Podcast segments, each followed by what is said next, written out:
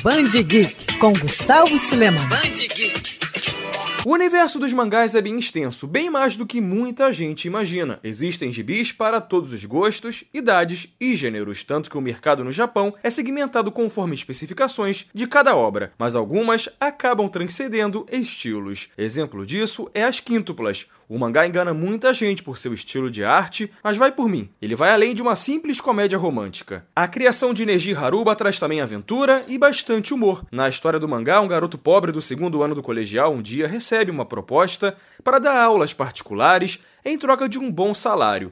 Só que só tem um detalhe: as alunas são gêmeas quíntuplas e que estão sempre envolvidas em várias confusões, além de odiarem estudar, tanto que estão prestes a reprovar. A primeira missão do jovem Futaro é nada menos que ganhar a confiança do quinteto. As Quíntuplas foi o quinto mangá mais vendido do Japão em 2019, com mais de 5 milhões de cópias vendidas. Olha a coincidência com o número 5. Cada arco, cada diálogo e cada piada é em um tom para todas as idades se divertirem e, claro, se simpatizarem com alguma irmã preferida. O mangá acaba de chegar ao Brasil graças à editora Panini é a sua chance de começar uma nova coleção.